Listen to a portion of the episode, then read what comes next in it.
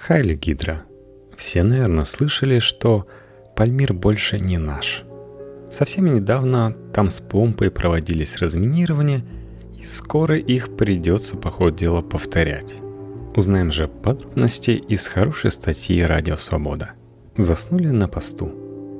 Пальмира и современная часть и древний город снова заняты боевиками группировки «Исламское государство». С момента торжественного концерта виолончелиста Сергея Ралдугина и оркестра Мариинского театра в честь взятия Пальмиры сирийскими войсками прошло ровно 7 месяцев и 7 дней.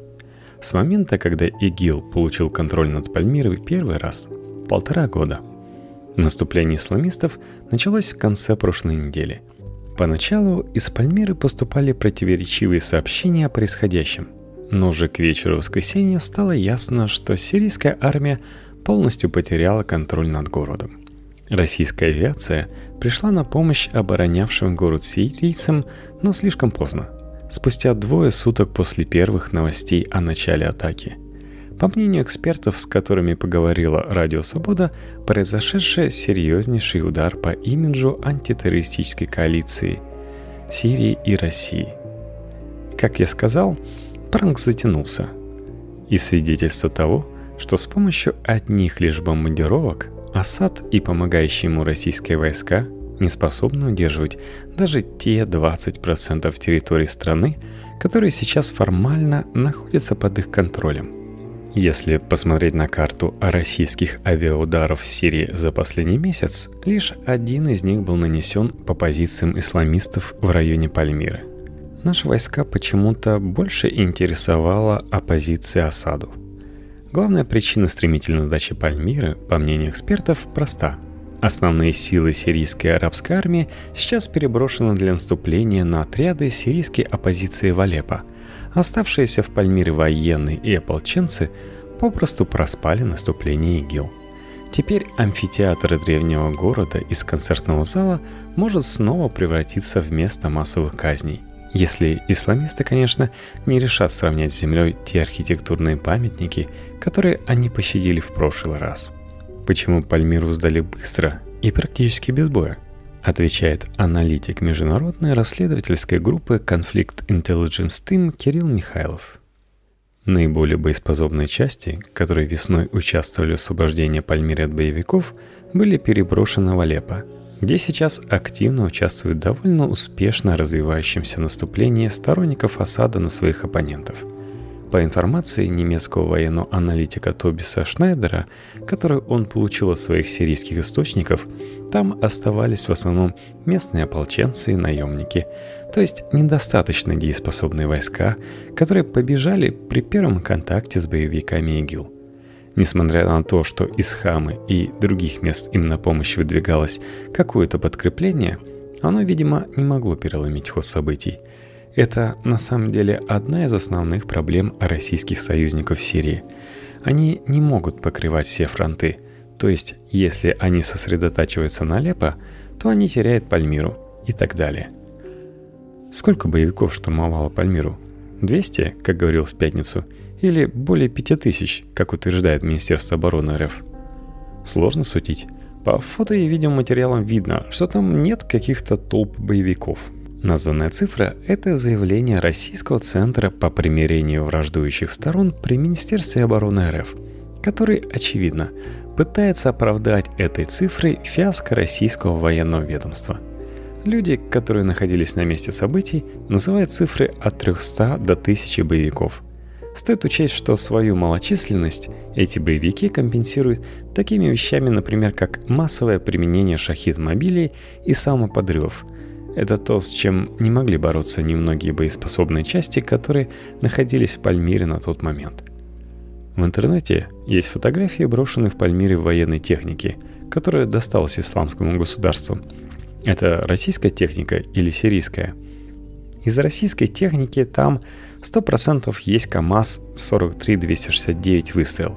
Интересная машина, которая в свое время успела засветиться в Луганской области.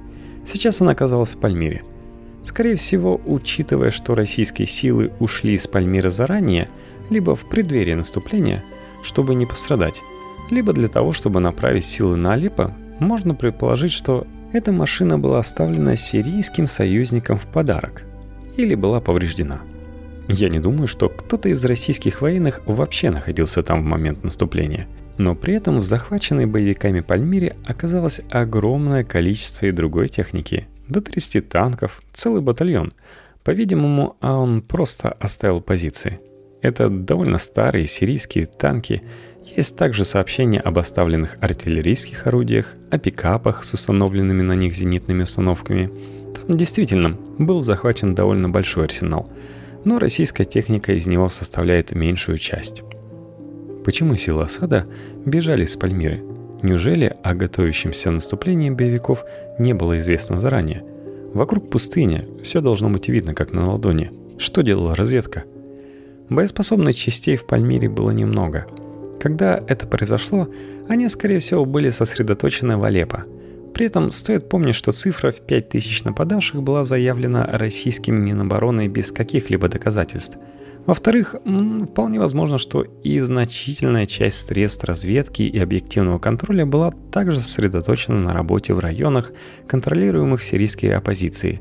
Карты авиаударов показывают, что продолжительное время все российские силы были сосредоточены именно в Алеппо, где отсутствуют боевики ИГИЛ – в то время как Пальмира, скорее всего, оставалась неприкрыта во всех смыслах.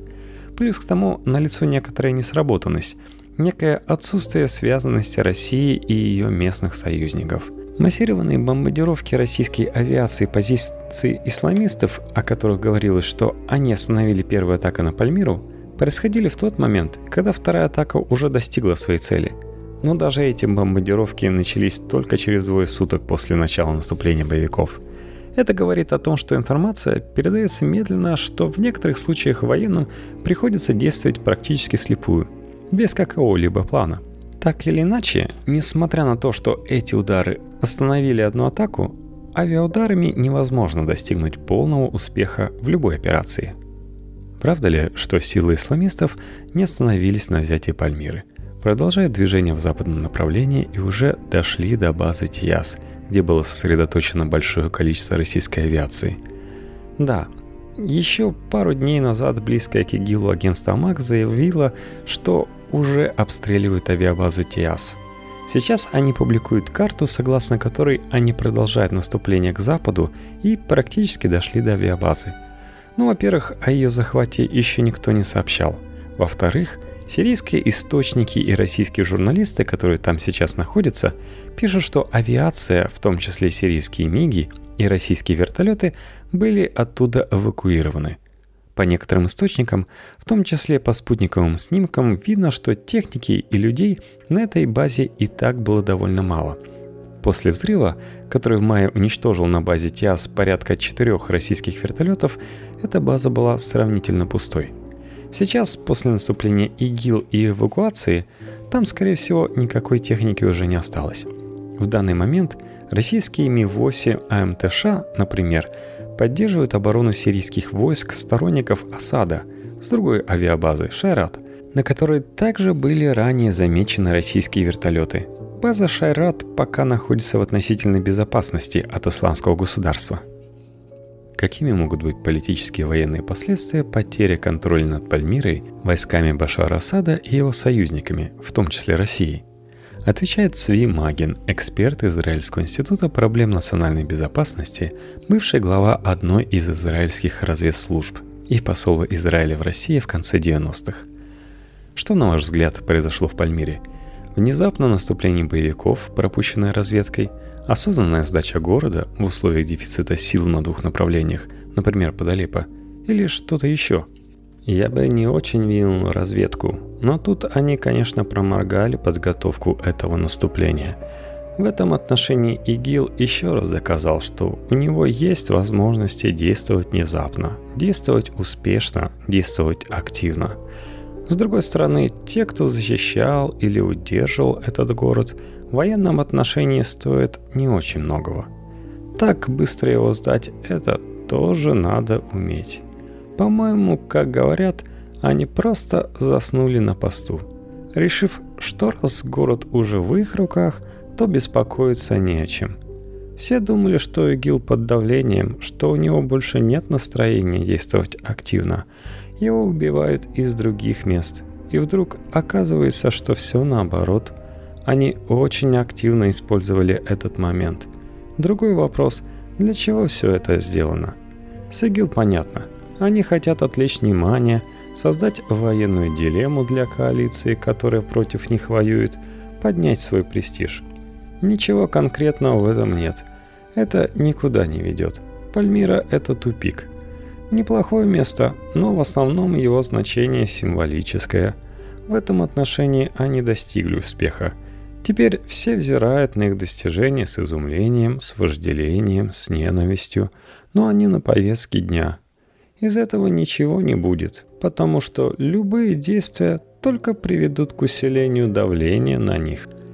Когда войска осада и их союзники брали Пальмиру, было много разговоров о том, что это может быть частью сделки между Асадом и ИГИЛом, поскольку основные враги Асада это отряды вооруженной сирийской оппозиции, а не боевики исламского государства.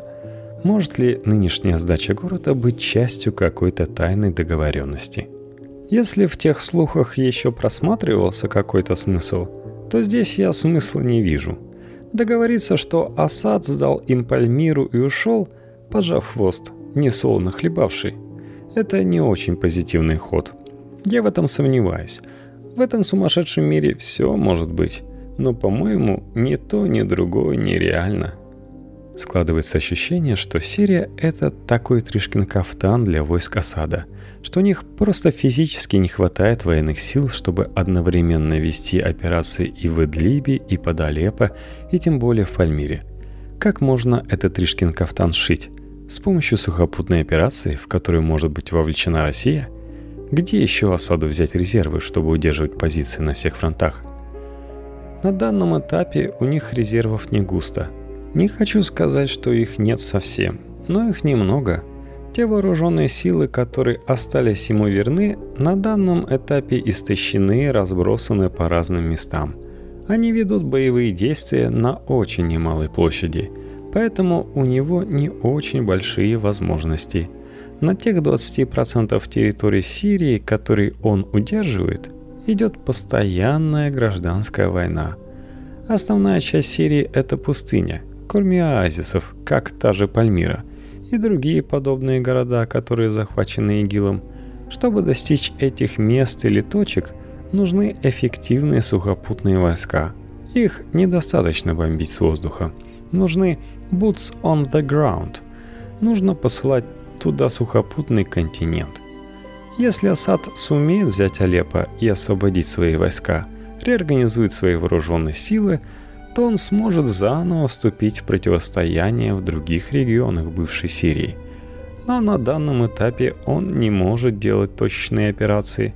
Вопрос, что будет в будущем со всей Сирией, даже если Асад сумеет закрепиться там, где он находится при помощи российских войск, и даже при каком-то содействии США, если Трамп и Путин договорятся о будущем. А такие слухи тоже ходят.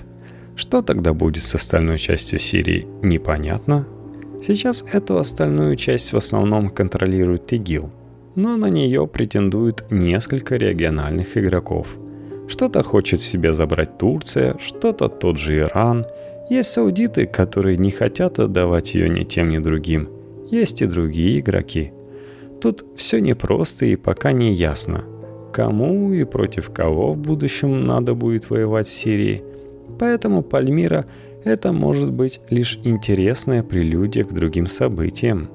Тем временем сирийское военное командование объявило об установлении полного контроля над 98% территории восточного сектора Алеппо, которые контролировали отряды вооруженной сирийской оппозиции. По словам сирийских военачальников, в руках ополченцев остались лишь крохотный участок территории города. В официальном заявлении генералов отмечается, что войска заняли район Аль-Фардус, один из самых крупных на востоке Алеппо – Противники осада контролировали его с 2012 года. По сведениям Сирийского центра мониторинга нарушений прав человека, бои в этом районе еще продолжаются. Текст Марка Крутого –